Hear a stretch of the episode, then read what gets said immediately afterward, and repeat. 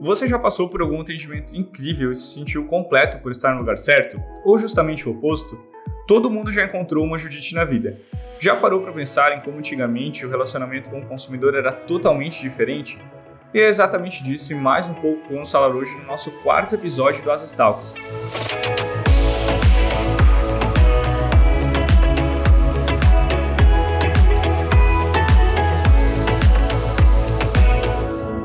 Alô, queridos ouvintes, estamos no ar com o Asas Talks, um podcast que explora o mundo do empreendedorismo e da tecnologia a cada episódio. Vale lembrar que estamos no ar em todas as plataformas digitais, como YouTube e Spotify. Eu sou o Vieira, trabalho no time de Insight Sales do Asas e vou ser o apresentador hoje. Vamos falar muito sobre atendimento de qualidade, relacionamento com o cliente, um pós-venda de categoria e muito do que é necessário para fidelizar e criar laços com o seu cliente, explorando um pouco da evolução dessa relação. Meu convidado de hoje é ninguém menos ninguém mais que ele, coordenador do time de atendimento e especialista no assunto, Wellerson Roger. Well, seja muito bem-vindo ao Asas Talks. É um prazer tê-lo conosco. Pode se apresentar para o pessoal. Bom dia, boa tarde, boa noite, ouvinte do Asas Talks. Como o João mencionou, eu me chamo Wellerson e aqui no Asas o pessoal me chama de Well. É, eu sou formado em Relações Públicas, estou quase completando dois anos de empresa e aqui já passei por alguns desafios, fui atendente, fiz parte da linha de frente aí do atendimento, já fui líder de equipe e hoje eu sou coordenador do Customer Success. Legal, El. Cara, deixa eu começar te fazendo uma pergunta, é, já para a gente entrar no nosso assunto. Como que tu descreveria para a gente um bom relacionamento com os clientes? É difícil pensar em uma descrição exata, porque um bom relacionamento com o cliente envolve diversos fatores. Mas, resumidamente, é, na minha ótica, um bom relacionamento com o cliente começa com você tendo um bom atendimento. Né? Ter uma boa equipe de atendimento, ter uma estruturação para esse, esse tipo de equipe. É, porque é a equipe de atendimento que está na linha de frente e, consequentemente, é ele que vai construir o elo de confiança com o cliente. Desde o primeiro contato que ele tem com o produto, após ele já estar inserido no contexto da empresa, né? até mesmo quando esse cliente está de partida também do produto, né? Então é o atendimento que faz parte de todo esse processo, né? Da jornada dele. O atendimento é como se fosse é, literalmente a cara da empresa.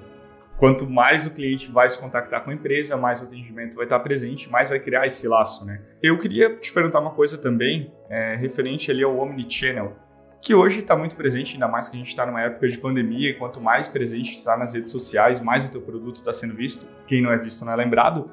O que que tu tem para falar para a gente aí do Omnichannel, como que tu utiliza, com toda a tua experiência? O atendimento Omnichannel eu vejo que é uma categoria de alta performance assim para uma equipe de atendimento. É... Só para os ouvintes, caso alguém não saiba o que é o atendimento Omnichannel, é você conseguir atender é, por diversos meios, né, diversos canais de atendimento, através de uma ferramenta só. Né? Então você vai conseguir oferecer diversos canais de atendimento para o seu cliente.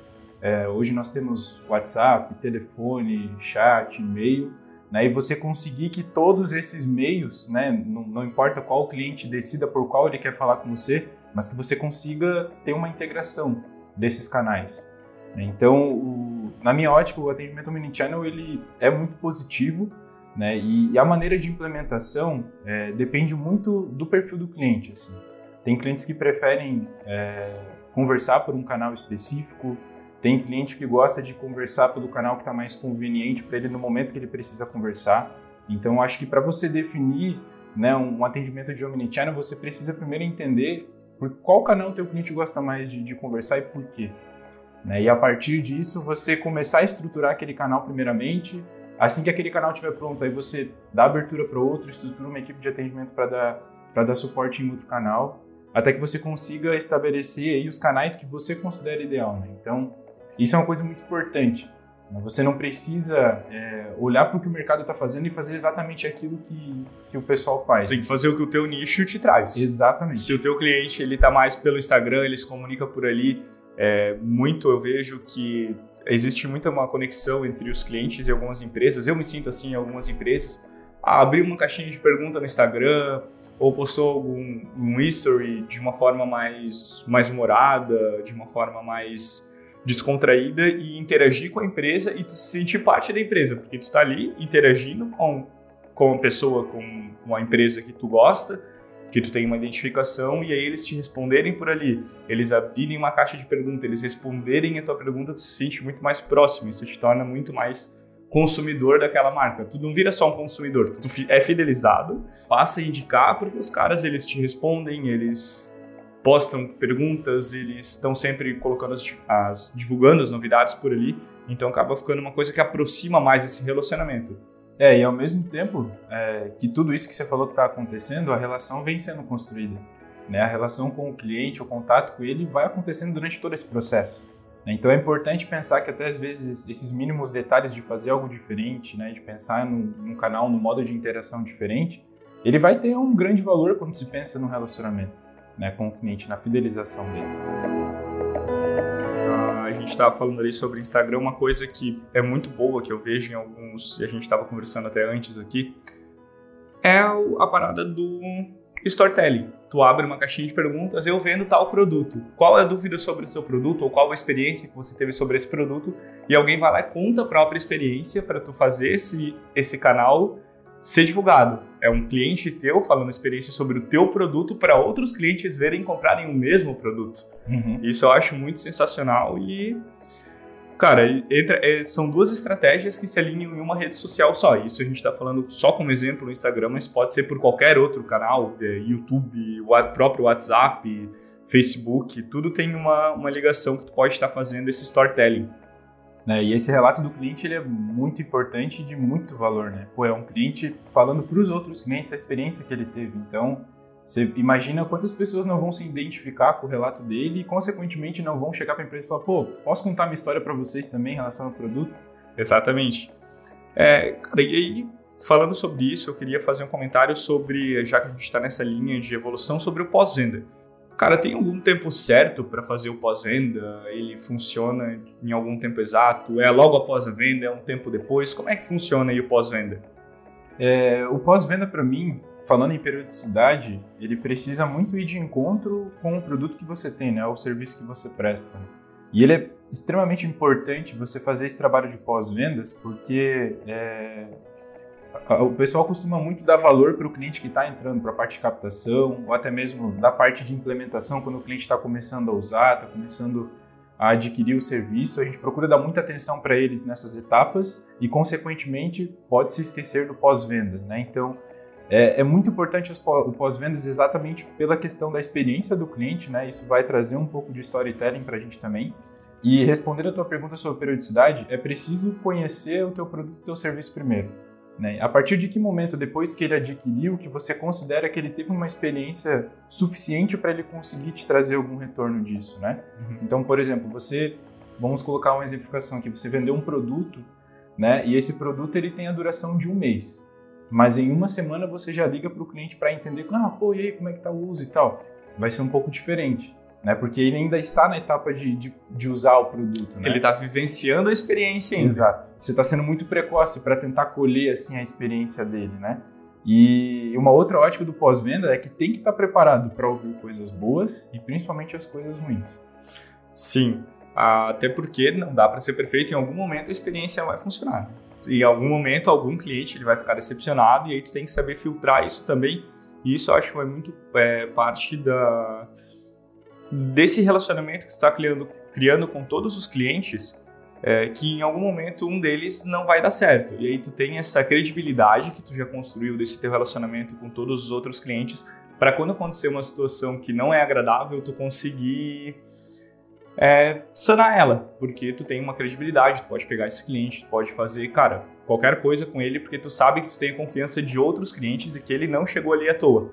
Né? Até porque é mais fácil, na minha visão pelo menos, tu reciclar, reciclar um cliente, então alguém que já comprou o teu produto, que já teve experiência, uma vivência com a tua empresa, voltar e comprar de novo, do que tu medir esforços para trazer clientes de fora.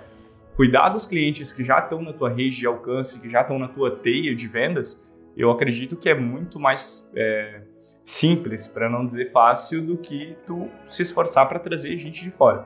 Tu cuidar de quem já comprou o teu produto, tu cuidar de quem já teve uma experiência, tanto positiva quanto negativa, é muito mais benéfico até para a imagem da empresa do que propriamente se esforçar para trazer outros clientes ou ignorar aquele cliente que foi uma experiência ruim, tampar os ouvidos. Não, só vou ouvir meu feedback positivo. O cara que ele teve o feedback negativo, que ele não gostou da experiência, ele não serve para mim. exatamente. É, o, o, conceito de relacionamento ele tá nessas questões também, né? Tipo, você ter essa construção com o cliente que é teu promotor, mas também ter aquela atenção e aquela construção com o cliente que é o teu detrator, né? Aí a gente já traz conceitos um pouco relacionados a NPS, mas é muito importante que o relacionamento ele seja construído nesses dois campos, né? No cenário positivo e no cenário negativo. O relacionamento com o cliente, hum, para mim, assim, no, na essência é isso, né? Você estar com ele em, em ambas situações. Uhum. Até porque se ele teve, é, digamos que tu tem uma empresa que tu oferece vários serviços, vários produtos. Não necessariamente o teu cliente por ter tido uma experiência ruim com um desses X produtos ou serviços, ele vai desagradar a todos ou desagradar a empresa. Depende muito do, do tato que tu tem com ele. É, eu mesmo já tive uma experiência é, com uma empresa de compras online em que o meu produto extraviou no meio do caminho quando eu fiz a devolução. Chegou o produto de um tamanho diferente, eu botei numa caixinha, botei no correio, devolvi e o produto extraviou no meio do caminho. E assim, a, o atendimento que eu tive, ele foi extremamente desagradável porque eles me trataram como, cara, é só mais uma pessoa ligando para reclamar. Não gostou, vai no Procon. Eles só não falaram isso literalmente, mas eles foram muito por essa linha de raciocínio. E eu já comprava com essa empresa há anos, acho que desde que eu tive meu primeiro cartão de crédito, foi ali que eu comecei a consumir o meu dinheiro e depois disso eu nunca mais é, quis voltar. E isso estragou bastante. Então, tu ter um contato positivo, ele é, aliás, negativo nessa situação, ele é tão incisivo quanto um positivo. Se eles tivessem me atendido bem, eu ia reagir na mesma proporção para o lado positivo. Só que como a minha experiência ela foi ruim, eu agi numa proporção para o lado negativo, né? Sim. É, isso é bem interessante porque no mercado a gente começa a encontrar clientes que estão dispostos a pagar por um bom atendimento. Então, às vezes, você não tem o produto mais barato, o serviço de melhor custo, né? Mas se o teu atendimento é excepcional, o, o teu cliente ele vai pensar duas vezes já para tipo realmente querer adquirir teu produto Abre sabendo aspas. que não é o mais Eu barato. prefiro pagar para não me incomodar. Essa aí sim. Hoje em dia as pessoas buscam mais uma experiência do que propriamente um preço. Né? Já passou o tempo das pessoas buscarem um preço. Mas a gente estava falando ali sobre esse, esse tipo de atendimento e tem um assunto que tem ganhado cada vez mais relevância, que é o atendimento humanizado, é, que entra justamente nessa linha de raciocínio que a gente estava seguindo, do touch com o cliente, do cuidar dele, do saber que é preciso fazer esse pós-venda. É, o que, que tu acha, o que é necessário para fazer um atendimento humanizado para chegar a fidelizar esse cliente só no atendimento, independente como a gente estava falando do teu produto, do teu serviço ele ser mais barato ou ser mais caro, de tu ter um melhor ou não produto, mas do teu atendimento ele ser humanizado, ele se importar com o cliente e aí, como a gente falou, para que além dele ser fidelizado, ele também recomende a empresa. É, para você conseguir fazer um atendimento humanizado, é, o primeiro fator que me vem à cabeça é conhecer o cliente. Isso para mim é, é, essencial. E conhecer o cliente não, não quer dizer naqueles dados que ele preenche assim no cadastro, sabe? Aqueles dados de nome. De uma forma fria. CPF, essas coisas. Não, de você realmente conhecer o cliente, né? estruturar uma persona então você entender o que, que esse cliente costuma consumir, né? Por que, que ele veio procurar a tua empresa? Isso é uma coisa muito importante. Né? Qual Porque... foi o canal de entrada? Foi indicação? Foi Exato. um anúncio? Exatamente. E entender é, essa parte, né? Conhecer ele nessa parte inicial e também conhecer ele nessa parte que ele já está dentro do, do contexto da empresa, ele já é um cliente nosso, ele está utilizando os produtos, os serviços e entender por que, que ele está utilizando, o que, que aquilo ajuda no dia a dia dele, realmente entender o impacto que a gente está ocasionando né, para esse cliente. E isso faz com que o atendimento seja humanizado, porque você não está ali só para atender ele. Né? Você começa a realmente ajudar o cliente com o teu produto ou o teu serviço. Né? Então, a, entra toda aquela questão de você ouvir o que, que ele tem de dificuldade, você olhar para as suas funcionalidades, para o que você tem oferecendo para ele e você ver se aquilo é adequado para ele. Como tu vai resolver aquela dificuldade que ele está enfrentando. Exatamente. Então, eu acho que conhecer o cliente é um ponto-chave para você começar o atendimento humanizado. Uhum. É, até porque a gente uh, podemos seguir aqui em dois, dois segmentos, se a gente dá para dizer, que é um tipo de, de empresa que ela vai ter um produto que ele é contínuo, tu está comprando um sistema, né? no caso, está pagando por mês por um sistema, por um serviço, por alguma coisa nesse sentido. Então tu tem que cuidar desse cliente porque ele já está ali e necessariamente é ele que está pagando para estar tá ali dentro. E também tem o produto que é um, um frasco de alguma coisa, algum produto que ele é perecível, que em um momento ele vai acabar. Só que nos dois a gente pode seguir na mesma linha. Ele tem um tempo para tu entrar, tu tem que entender o que, que aquele cliente está fazendo ali, por que, que ele está comprando aquele produto ou por que, que ele está utilizando aquele serviço e tu fazer né, durante algum tempo essa manutenção para estar tá reciclando ele. Ah, mas ele já está aqui há dois anos utilizando o meu sistema, mas a gente nunca falou com ele pô, será que ele podia estar utilizando só esse serviço? Será que ele não está com alguma dificuldade? A gente nunca ligou para falar com ele, ou ele nunca ligou para falar com a gente, todas as dificuldades que ele teve. Ele deu algum jeito de resolver, ele abriu o YouTube, eh, o YouTube viu algum vídeo, ele abriu o Spotify, ouviu uma dica, mas ele nunca entrou em contato. Pô, por que, que não pegar esse cliente e ter esse contato? Porque se a gente começar a fazer dessa forma, é, no assunto que a gente está mais humanizada, que a gente valoriza ele, por mais que a gente tenha ou a tua empresa tenha X clientes, é, 100, 200, mil, 80 mil clientes, tu tá importando, tu tá sim importando com ele. Ele estar ali consumindo o teu produto tem uma diferença, assim como a pessoa que vai ali, né, compra um arroz no mercado, no outro mês ela vai precisar voltar e comprar aquele arroz. Então tu tem que saber como fidelizar. No caso de um produto seria mais voltado para o marketing, que é algo que a gente não vai entrar tanto no mérito desse marketing propriamente falando, mas também um produto que tu precisa ter um touch, um um cuidado. Tu acha que eu estou numa linha de raciocínio correta?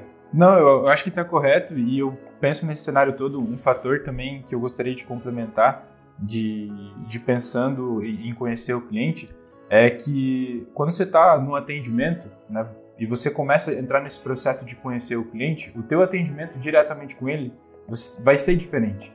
Né? Você começa a atender o cliente de forma única. Né? E isso faz com que ele realmente consiga sentir que ele não está ali, você atendente não está ali só para resolver o problema dele, né? mas você está ali para é, genuinamente se interessar pelo que ele está passando, né? entender todo esse processo e conseguir agregar mais valor no atendimento no geral. Né? Isso é uma coisa que é um fator muito importante nos atendimentos, não atender só para atender, né? mas pô, terminou atendimento com esse cliente, entender o contexto do que aconteceu. Né? Se foi um atendimento que a gente alcançou o esperado, se não foi. Então, acho que tudo isso faz parte de, de conhecer o cliente, né? para manter um bom relacionamento com ele e, consequentemente, construir um, um atendimento humanizado também. Sim. É, eu imagino isso que vários, várias empresas elas estão começando cada vez mais a ter esse contato do justamente isso. Cara, ele me procurou para tirar uma simples dúvida, mas essa era a única dúvida que ele tinha. Será que se eu der um pouco mais de atenção para ele, não só resolver aquela dúvida, não só apertar dois botões e resolver o que ele estava me falando do outro lado da linha, trocar uma ideia. Cara, fora isso, fora esses dois botões que eu preciso apertar para ti, tem mais alguma coisa que eu posso fazer? Eu vi aqui que a tua movimentação é essa, eu vi aqui que tu utilizou mais ou menos o nosso produto ou o nosso serviço, que tu migrou, que tu cresceu, que tu diminuiu. O que, que a gente pode fazer para estar te auxiliando? Porque cada vez mais também existe uma parada de cooperação. É, não à toa, cada vez mais também crescem essas permutas que uma empresa faz com a outra. E aí tu acaba trazendo benefícios para todo mundo e tu faz essa rede de cooperação que atinge todo mundo. Então, se tu pode ser cliente de uma rede de fisioterapia e aí depois tu também pode ter desconto num convênio numa farmácia. Então, todo mundo vai estar, tá, é, a empresa, para a parte da empresa, lucrando com aquele cliente e ao mesmo tempo se importando. Pô, eu fui ali naquela fisioterapia e aí o meu fisioterapeuta me indicou um remédio, isso, numa situação hipotética, que eu posso ir naquela outra farmácia que eu vou ter um desconto por ter indicação dessa clínica. E aí tu cria uma rede de um atendimento que ele é humanizado, querendo ou não. O cara tá ali numa necessidade, tu sabe que depois da fisioterapia ele vai precisar de um medicamento, e aí depois tu pode fazer esse, essa permuta, né, de uma forma mais simples de falar com essa farmácia. Sim, é uma baita estratégia e inclusive é, dentro desse processo pode ser muito difícil você começar isso, né? Poxa, como é que eu, eu vou implementar isso, uh, escalonar tudo isso dentro da, da minha empresa no setor de atendimento, né? E eu gosto de trazer que tudo isso é, pode ser construído através da cultura centrada no cliente, né? Que uhum. para mim é um fator muito importante também. Né? E de você levar para o teu atendimento, levar para a parte de suporte, para a parte de customer success, customer experience, que o atendimento é muito mais do que resolver problemas. Né? Você realmente ter o cliente como o teu norteador das coisas que você precisa desenvolver na empresa. Né? A cultura centrada no cliente, na essência, é isso. É, a tua empresa ela se desenvolve baseado no que o cliente está dizendo.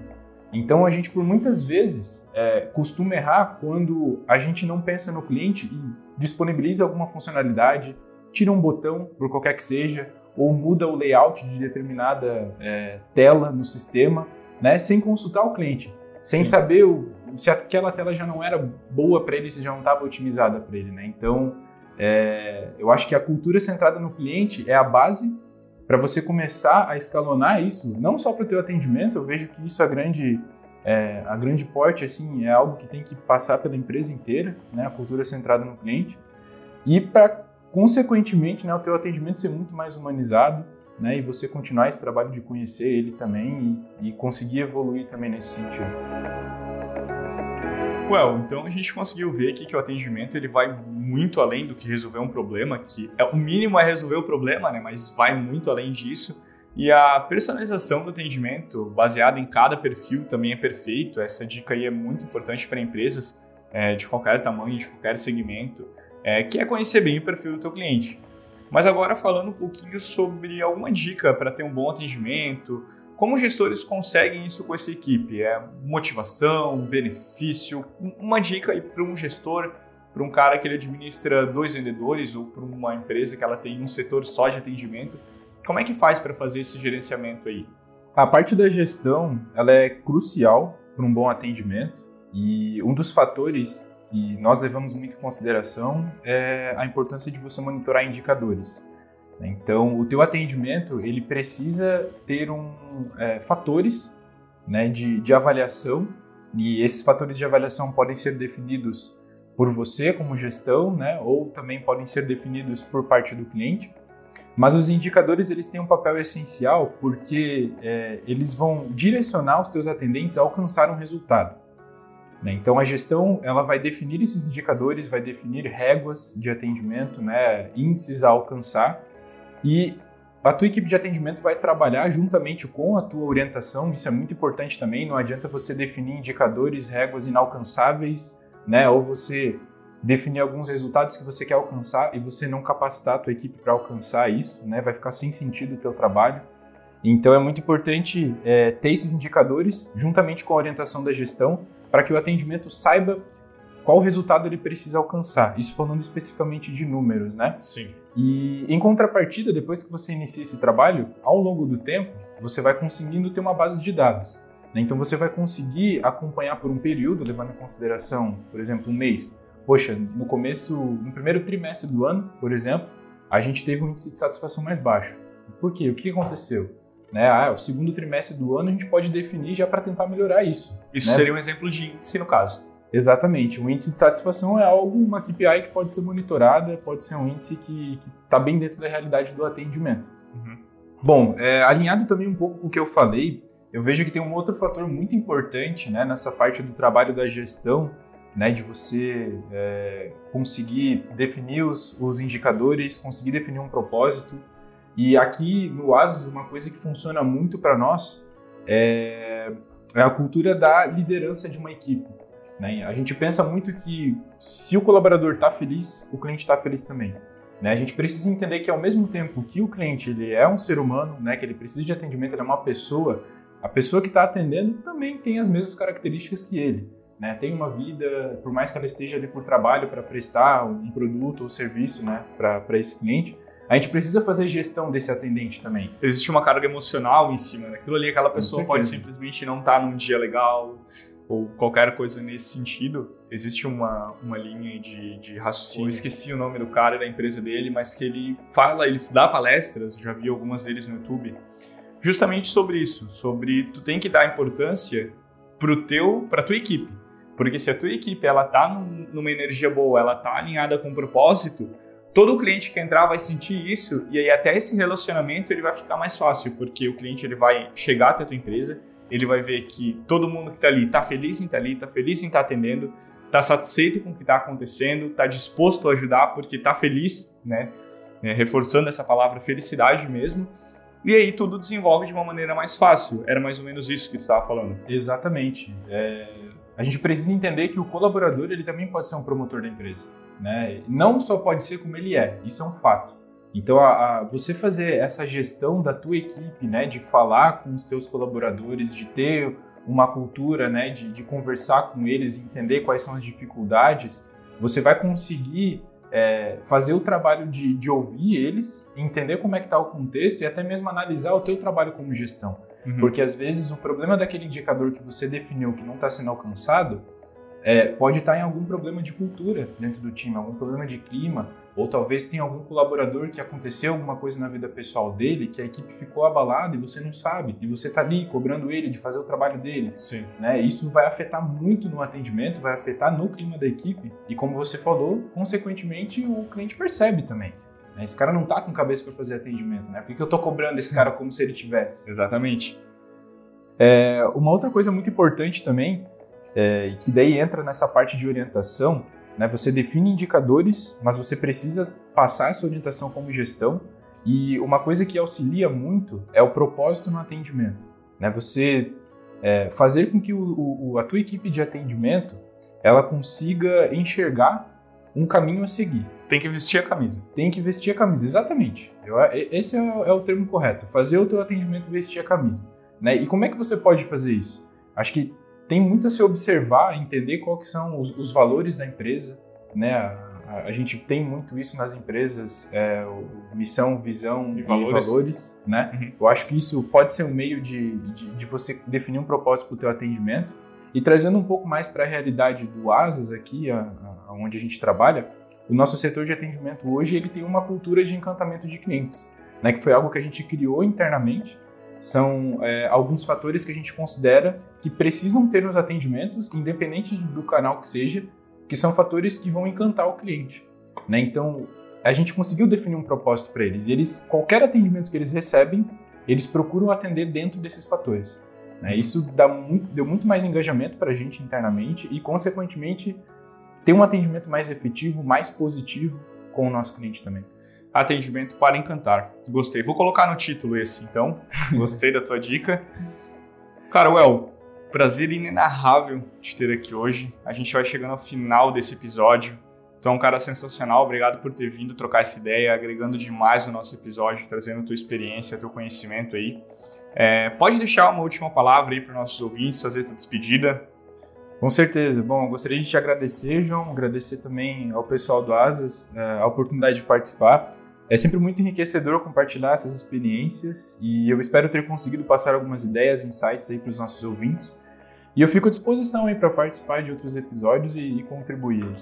Com certeza, cara, sempre que der a gente vai te trazer para cá. Muito obrigado de novo. É isso, galera. Peço para seguir o Asas Talks no Spotify.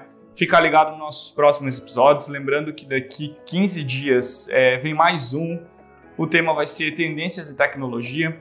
Deixe a sua, sua sugestão, dica e principalmente o seu elogio no nosso Instagram, asas.brasil. Lembrando que asas é com dois As, asas.brasil. Segue a gente lá também. Obrigado, forte abraço, até a próxima. Valeu!